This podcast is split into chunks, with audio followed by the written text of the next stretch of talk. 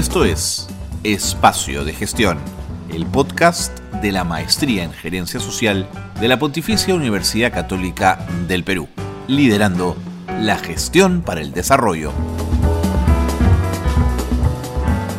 Hola, ¿qué tal? ¿Cómo están? Muy buenos días, bienvenidos y bienvenidas a Espacio de Gestión, el programa de radio de la Maestría en Gerencia Social de la Pontificia Universidad Católica del Perú. Gracias por estar con nosotros, gracias por comenzar un nuevo año donde nos dedicamos, como siempre, a aproximarnos al mundo de la gerencia social, al mundo del desarrollo, al mundo de las políticas públicas.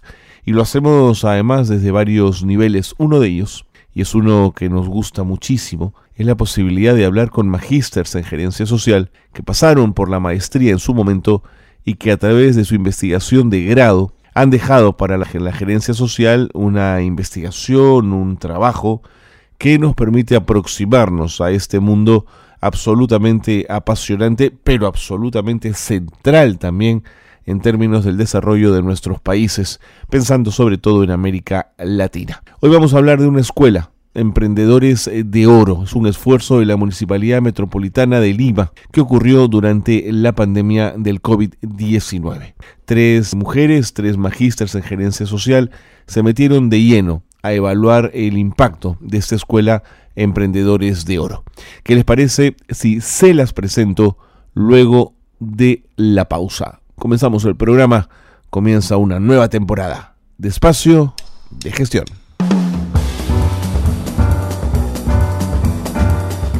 Bien, seguimos en el programa, seguimos en espacio de gestión y tal como lo habíamos anunciado, tal como lo habíamos referido al inicio del programa, vamos a hablar ahora de eh, factores que han impuesto, esto es una investigación de grado muy interesante, factores eh, que han impuesto eh, o que han impactado en la implementación de la primera escuela emprendedora de oro de la Municipalidad Metropolitana de Lima, y en el marco de la pandemia del COVID-19.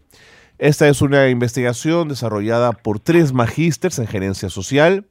Hoy tenemos la suerte de estar con dos de ellas que van a poder conversar con nosotros. Está eh, Yolanda Carolina Falcón y Nora Vilma Donaire. Ya están en la línea yo quiero agradecerles, por supuesto, que se hayan sumado a esta conversación. Yolanda, ¿cómo te va? Bienvenida. ¿Qué tal, Carlos? Muchas gracias. Un enorme placer. Igual, no, para mí tenerlas aquí en el programa. Nora, un saludo también para ti. Sí, muchísimas gracias por la invitación, eh, Carlos. Ah, un gusto de estar acá en, tu programa.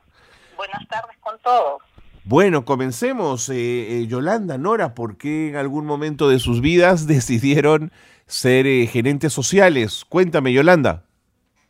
A ver, la gerencia social siempre ha tenido una importancia muy grande en mi, en mi mirada como gestora pública, ¿no? Eh, entonces fue eso lo que me llevó a, a, postular y ha sido sumamente interesante, sumamente enriquecedor, una experiencia muy buena, el compartir todas, todos los compañeros, los colegas de una serie de, de profesiones diferentes que todas nos encontramos para, para analizar y encontrar soluciones, justamente, valga la redundancia, a los problemas de, de esa naturaleza. Claro. ¿Y tú, Nora?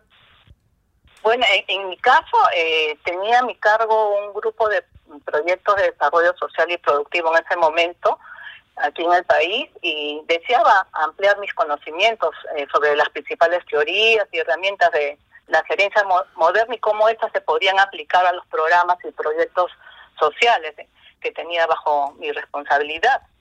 Y en este deseo de mejorar la productividad y calidad de, los mismos es que eh, supe de la maestría en gerencia social. La verdad fue una excelente opción eh, para mí, ya que no solamente me brindó todos esos conocimientos, sino también me permitió además intercambiar, como lo señaló eh, Yoli, eh, experiencias con un vasto grupo multidisciplinario, ¿no? procedente tanto del sector público y privado. Claro. Mm, fue, realmente eh, un abordaje muy interesante este de ver eh, de manera integral las problemáticas que se identificaban, ¿no? Y, y cuando llevaron la maestría, ¿les agarró la pandemia o, pudieron hacerla antes, Yolanda? Pudimos hacerla antes felizmente y más bien nos agarró, como se dice, la pandemia en el momento de hacer la tesis, pero eso, más que un problema, fue una oportunidad, así lo vimos. Y también yo quería, Carlos, permíteme decirte que, ha sido una, una cosa muy interesante, un, un momento de verdad que muy rico en mi vida personal el haber conocido a personas como Nori, como María Luisa, y encontrar esta similitud de nuestros intereses por trabajar temas de adultos mayores. De alguna manera veníamos haciéndolo, pero confluimos en, una temática importantísima además. Por eso es que también eso me parece importante en este, en este diálogo señalable. Qué, qué, bueno que lo menciones, porque la tercera en trabajar la investigación es María Luisa Federici, que no puede estar con nosotros en este, en este momento, pero que a través de ustedes dos nos, eh, nos sirve para conocer un poco la investigación de grado y la investigación que, que hicieron durante la maestría. Eh, eh, Nora, ¿y se conocieron en la maestría con Yolanda y María Luisa o ya se conocían del trabajo previo? Nos conocimos en la maestría, pero con María Luisa coincidió, coincidimos, la, la verdad, fue una sorpresa porque no nos habíamos puesto de acuerdo de que eh, habíamos sido compañeras de, de la universidad, somos economistas ambas de la católica, y fue una grata sorpresa encontrarla a ella como alumna y yo dije que y a Yolanda también la conocí tuve la, eh, la, la verdad el gusto enorme de conocer a Yolanda. Fuimos de la misma promoción sí claro que bueno así pasa pues no uno va a la maestría y conoce amigos para toda la vida además así que es una una excelente oportunidad. Bueno, mm, si me lo permiten, vamos de lleno con la investigación. En primer lugar, eh, quizás Yola me puedas, eh, Yolanda, me puedas contar cuál fue la, mm, qué las lleva a tomar la decisión de hacer esta investigación. ¿Por qué van por este tema? Mira, en realidad, como dije hace unos minutos, eh, las tres veníamos ya vinculadas con los temas de las personas adultas mayores desde el sector público y desde el sector privado, desde la sociedad civil. Entonces las tres traíamos la motivación de eh, abordarlo y fue sumamente interesante porque pudimos hacer el análisis de una política pública desde un gobierno local. Y entonces allí viene lo clave de época de pandemia. ¿No? Porque esta, esta temática eh, que abordamos, el caso que abordamos que se denomina Escuela Emprendedores de Oro, que es como lo denomina la propia municipalidad, fue una iniciativa de la Municipalidad Metropolitana de Lima. Se orienta a los adultos mayores, que es un grupo etario vulnerable, ¿no? que venía de golpeado por la COVID, pero que eh, había sufrido de enorme eh, exclusión por cuidar su salud. Entonces, ellos tenían que eh, esperar un espacio desde el gobierno local porque es una obligación. Por lo tanto, coincidimos en ver este tema que nos que nos eh, que ha sido muy interesante. Así que por eso es que pues, lo abordamos de esa manera. De acuerdo. Em, Nora, ¿cómo comienza la investigación? ¿Cómo, ¿Cómo es la aproximación a la organización eh, y cómo se divide en el trabajo?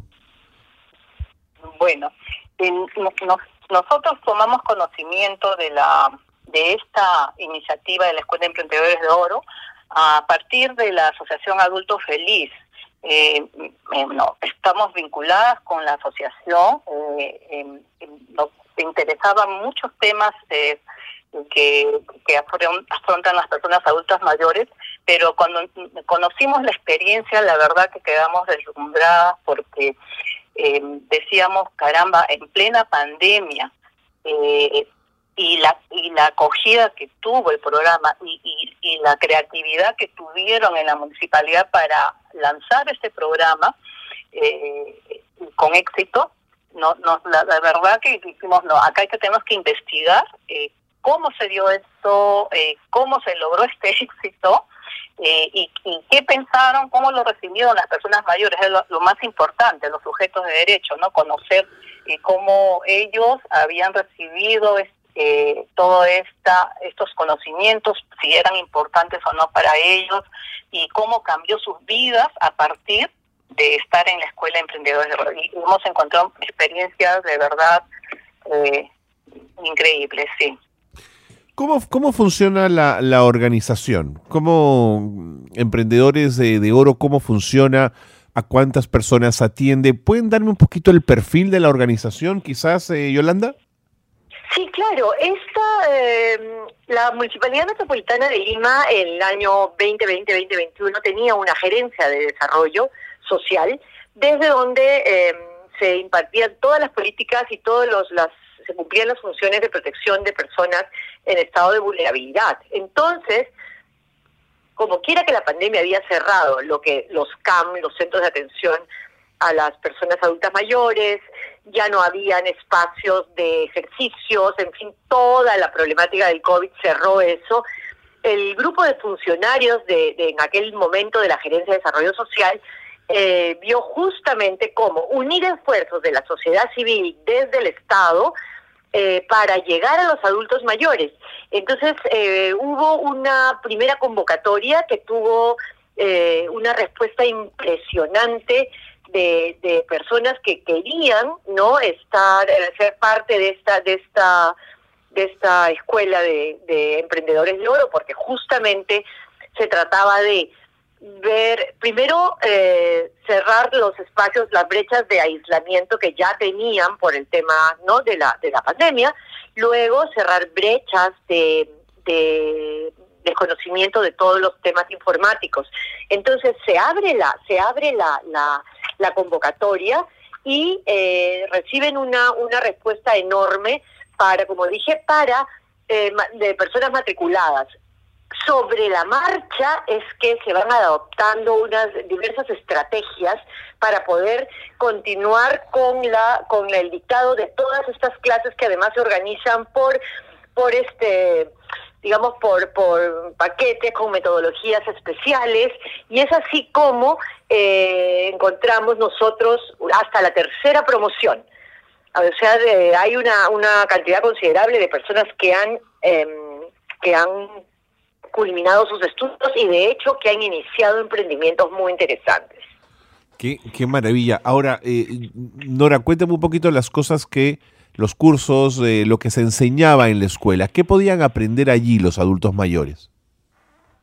Bueno, eh, los, los, cursos que enseñaban sobre es, eh, ideas de negocios empezaban por, por, por ello. Eh, la mayoría de que se matriculó tenían ya en mente qué, qué tipo de negocios les gustaría desarrollar.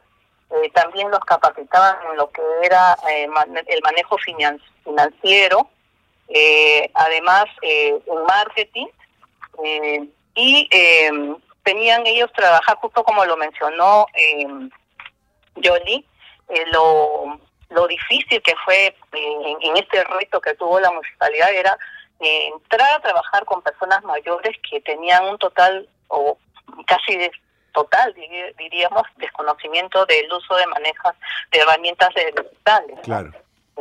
Para empezar, no conocían cómo era el Zoom, porque todas las clases se hacían por Zoom, eh, pero por, eh, hubo en realidad una eh, aceptación enorme de, de distritos eh, bien grandes, eran los 700 uh, 750 personas aproximadamente que estaban interesadas. Gracias por ese dato, 750. Eh, eh, sin embargo, eh, se, tu, se tuvo esto que en el camino depurar, porque eh, eh, había interés, sí, pero muchos comenzaron a ver que tenían esa dificultad tanto de contar con una, eh, de, de empezar a tener una computadora en casa, ¿no? Para poder comunicarse, eh, tenían que recurrir a un nieto, a un hijo, y, lo, y todos, eh, recordarás, este, Carlos, en esa época estábamos en, en etapa de trabajo en casa, ¿no? Claro, Remoto. claro.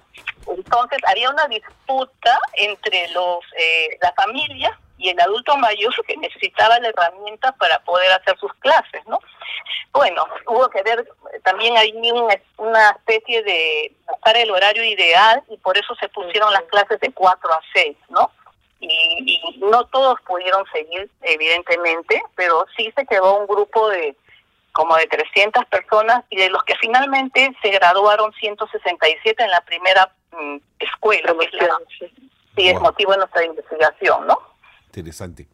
Em, Yolanda Nora, tengo que pedirles un favor, me voy a ir con las noticias de gerencia social, pero no se vayan, porque quiero en el segundo bloque del programa seguir conversando con ustedes y ya aproximarnos un poquito a los resultados de la investigación que desarrollaron. Quédense conmigo, por favor, no se vayan. Eh, continuamos en un instante. Seguimos en espacio de gestión, estamos con Yolanda Carolina Falcón y con Nora Vilma Donaire. Mm, seguimos con ellas luego de la pausa. Vamos con las noticias y regresamos aquí en espacio de gestión. Esto es Gerencia Social Noticias. Bernardo Klisber ha continuado escribiendo y publicando nuevos trabajos. Recientemente publicó un artículo titulado Madres en Riesgo y otro llamado Contrastes. El argentino ha sido reconocido con el Premio de Solidaridad en el 2013 por Caritas, AMIA y otras organizaciones de la sociedad civil argentina. También fue nombrado ciudadano ilustre por la ciudad de Buenos Aires y recibió la Orden del Mérito del Rey Juan Carlos I de España.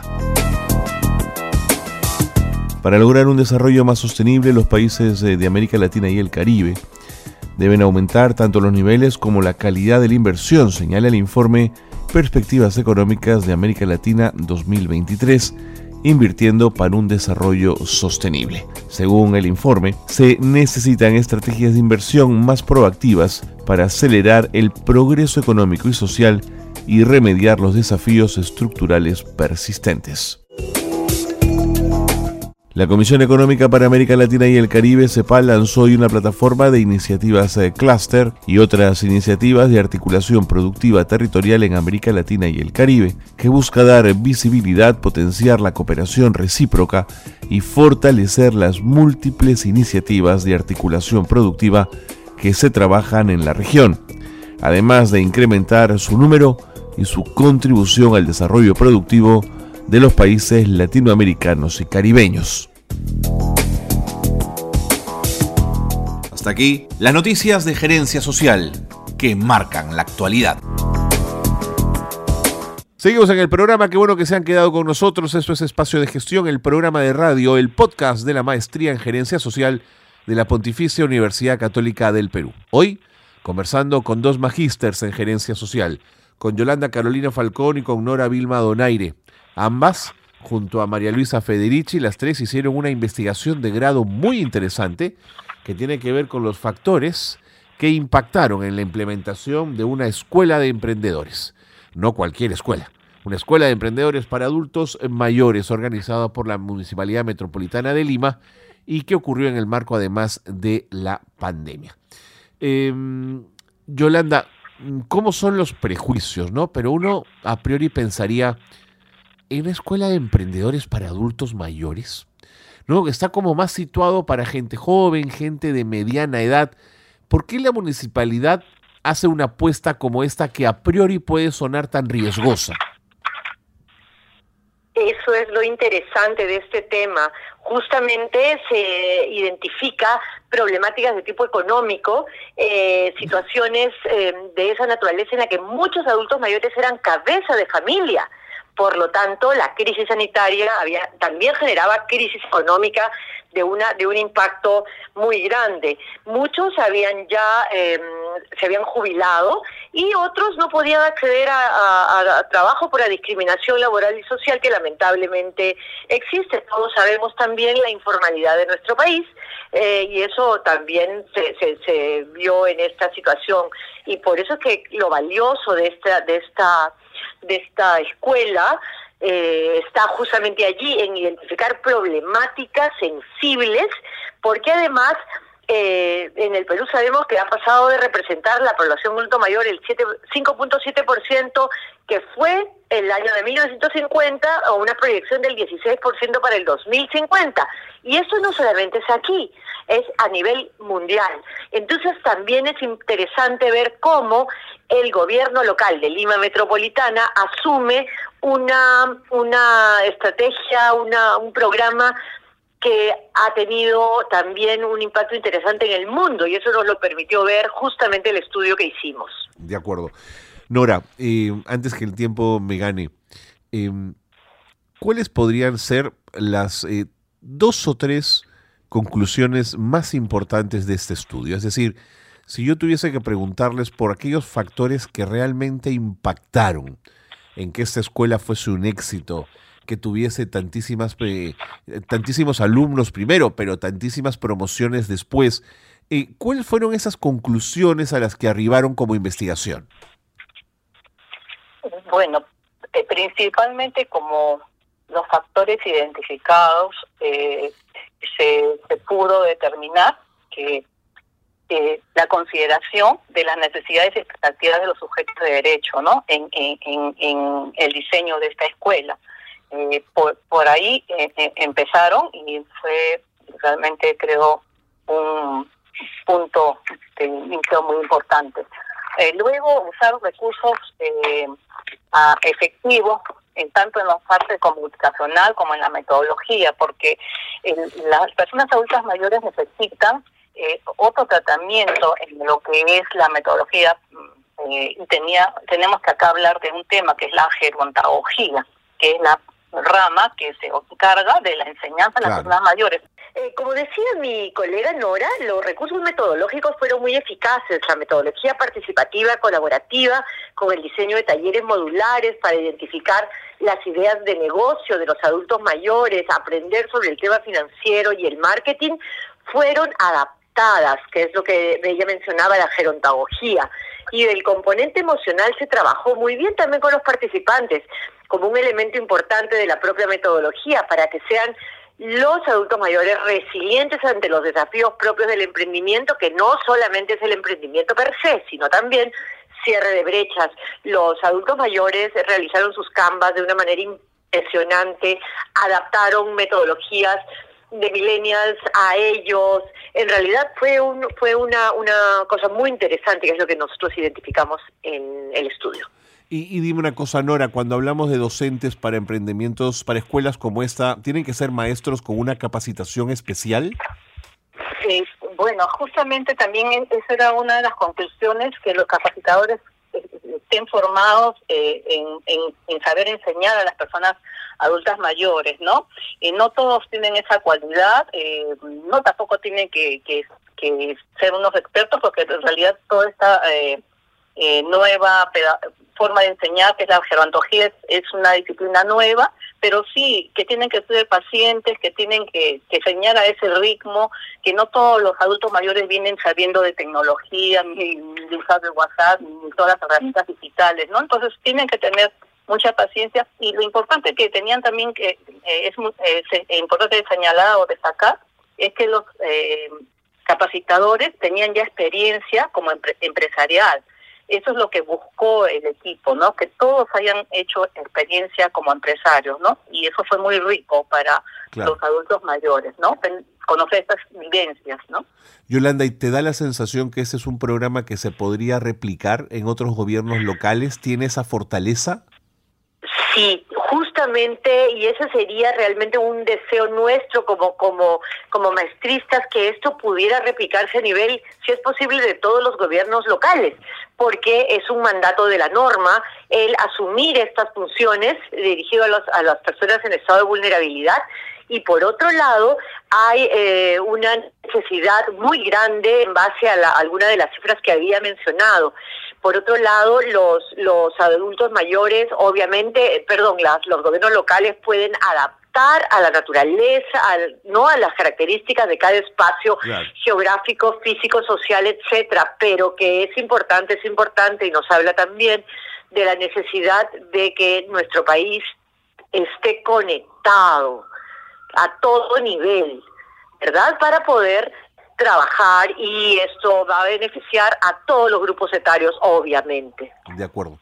El tiempo me está ganando. Yo quisiera pedirles a ambas una, una reflexión final de lo que puede significar el trabajo en conjunto, el trabajo en pared entre un gobierno local y nuestros adultos mayores, ustedes que lo han visto tan de cerca. ¿Quién, quién me ayuda? Norita.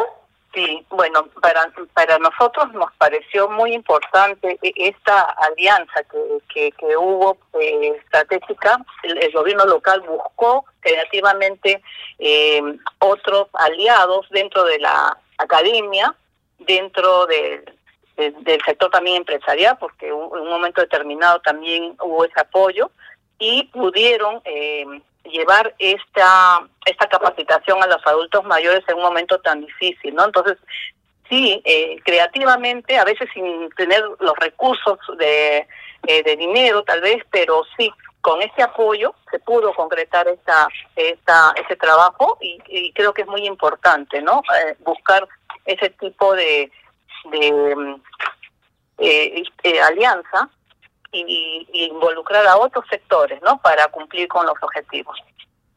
De acuerdo. Y tú, Yolanda, palabras finales, por favor. Sí, en ese sentido hay que agradecer a esos héroes anónimos, a esos funcionarios públicos con capacidad de adaptación, de comprensión, de colocar al ser humano en el centro de su preocupación, a las autoridades de aquel entonces, el alcalde, el señor alcalde don Jorge Muñoz, y en especial a Marlene Bustamante, directiva de, la municipalidad, ella junto a otras personas que pusieron al servicio de, de los adultos mayores esta estrategia maravillosa. Excelente. Bueno, creo que han hecho un trabajo fabuloso, además un trabajo que, que arropa una iniciativa que pone de relieve a nuestros adultos mayores, que les da no les da dignidad, les da orgullo de sí mismos, les da, caray, una posibilidad de ayudar en la economía familiar. Creo que han dado en el blanco en una investigación tan interesante como esta. Muchísimas gracias, Yolanda, Nora. Gracias a ustedes, gracias a la maestría que ha sido realmente tan inspiradora. De acuerdo. Muchas gracias, este, Carlos, por no, por favor. ocasión y, muchas gracias también a, al equipo de la Maestría en Gerencia Social. A ustedes y vamos a ver si esta, si esta um, investigación llega a los tomadores de decisiones en políticas públicas de nuestros adultos mayores porque creo que han dado en el clavo con una experiencia tan maravillosa como esta. Un gran abrazo, Yolanda, Nora. Hasta la próxima. Adiós, adiós, Carlos. Hasta cualquier momento. Adiós. Bien, y con Yolanda Falcón y Nora Donaire ponemos eh, ya punto final al programa porque el tiempo nos ha ganado. Qué buena experiencia la que nos han relatado, qué proyecto tan interesante y con tantos impactos el que ha generado esta escuela de emprendedores eh, de oro de la Municipalidad Metropolitana de Lima. Nos tenemos que ir ya, el tiempo nos ha ganado. Un gran abrazo a todos, a todas, gracias por ser parte de Espacio de Gestión. Muy buenas tardes.